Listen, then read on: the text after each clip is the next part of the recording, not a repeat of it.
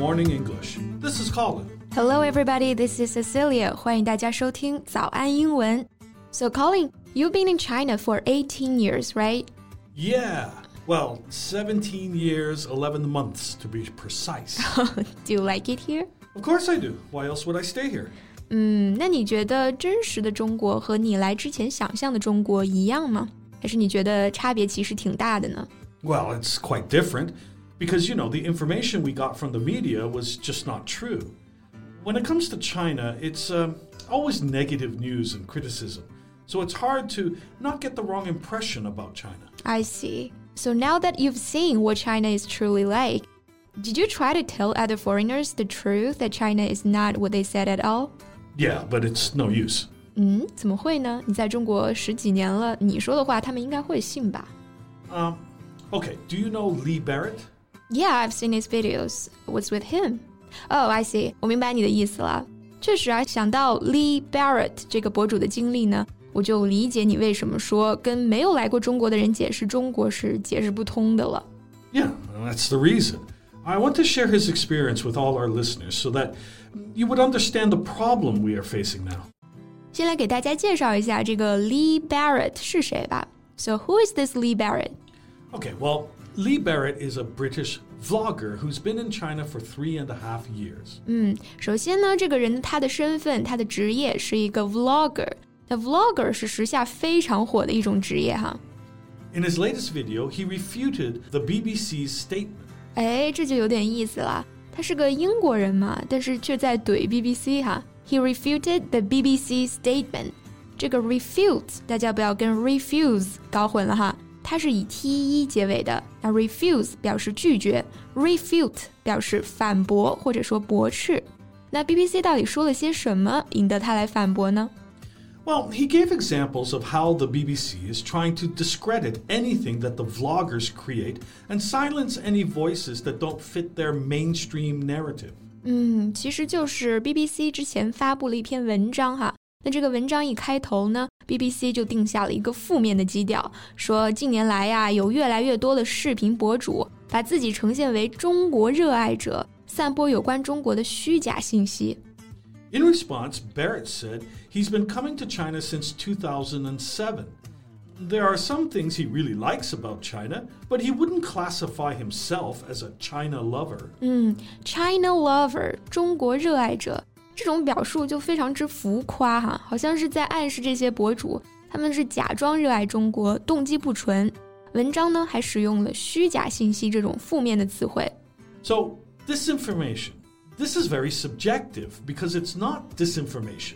They are not putting out information that is not correct or true. 嗯，disinformation 可以看到这个词呢，在 information 的前面加了一个否定的前缀 this，它就用来指虚假信息或者说这种假消息。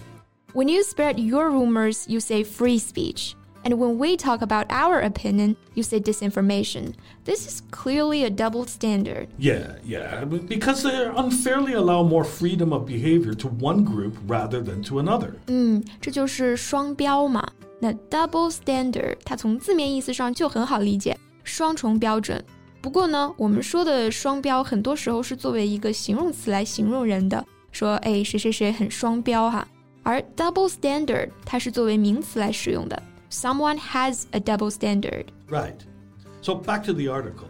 BBC writes that some vloggers are suspected of cooperating with state owned outlets to spread China's rhetoric to the world. 嗯，那这里呢是用了 rhetoric 这个词，诶，大家有没有发现它其实就带有明显的贬义啊？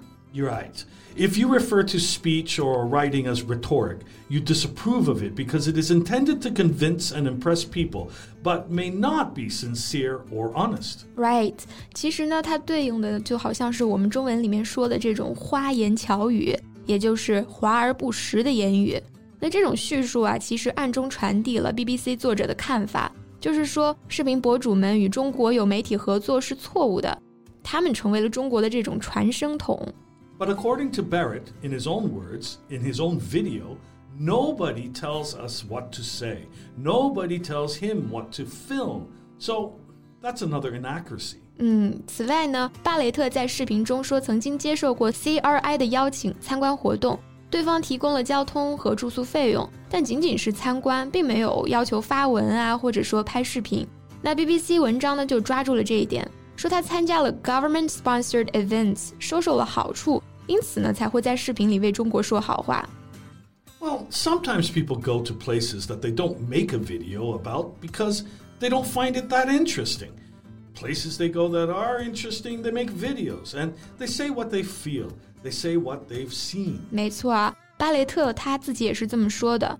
有时候去的地方觉得没有意思，就没有拍视频，这也很正常啊。 那另外呢，BBC 还说，因为视频博主曾经与 CGTN 合作过，而且呢，发布的视频曾经被中国外交部引用过。就暗示这些视频博主是受到了中国政府的资助和支持。Well, that's not convincing at all.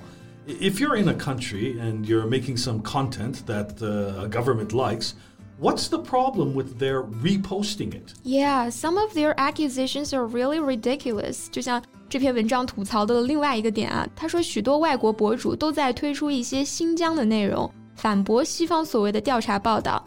但是博主们本来就是要追热点呀。yeah, this is what vloggers do. 嗯，而且人家说了，在他的视频作品里面，这些新疆的视频播放量并不是最高的。播放量最高的视频中有这样的一条啊，叫做“西方媒体关于中国所制造的谎言”。那这个博主就吐槽说，这不正是 BBC 这篇文章正在做的事情吗？So Cecilia, have you seen any of these guys' videos? Yeah, I have. And I love his insights from his travels, factory visits, daily life, and culture insights. I just don't understand why the Western media had to politicize everything. Well, that's the reason why sometimes it's tricky to discuss topics about China with non Chinese. I'm simply stating a fact, but they make it into a political issue. 嗯，你跟他讲现实，他给你扯政治哈。那这里讲到的 politicize 这个词呢，它就是 politics 政治的动词形式，表示使某事政治化，带有政治色彩。Anyway, Barrett ended the report by making it clear that we say what we believe. We say what we see, and we show what we see. 嗯，无论如何呢，希望他的视频内容都不会受到影响吧。Yeah. Please keep shining a light and showing the world the real China. And hopefully, one day we'll really be able to communicate, to listen, and more importantly, to understand. 好了，今天的节目就到这里。Thanks for listening, everyone. This is Colin. This is Cecilia. See you next time. Bye. Bye. This podcast is from Morning English. 学口语就来早安英文。